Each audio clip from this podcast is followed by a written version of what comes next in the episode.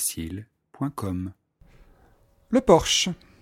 Le bâtiment date du XVIIIe siècle Il a été construit juste avant la Révolution. Les révolutionnaires l'ont mis à sac le jour où ils ont tué le comte.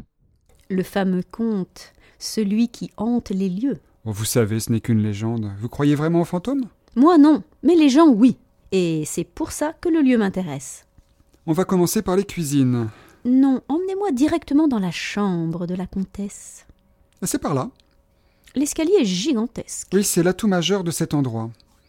Voici la chambre. Les poutres sont d'époque. Non, cette partie du manoir a été détruite pendant la Seconde Guerre mondiale. Tout ce que vous voyez est le fruit d'une restauration minutieuse. Même la cheminée Je n'ai pas tous les détails. euh, je sais juste que l'aile sud a été endommagée suite au bombardement allié au moment de la libération.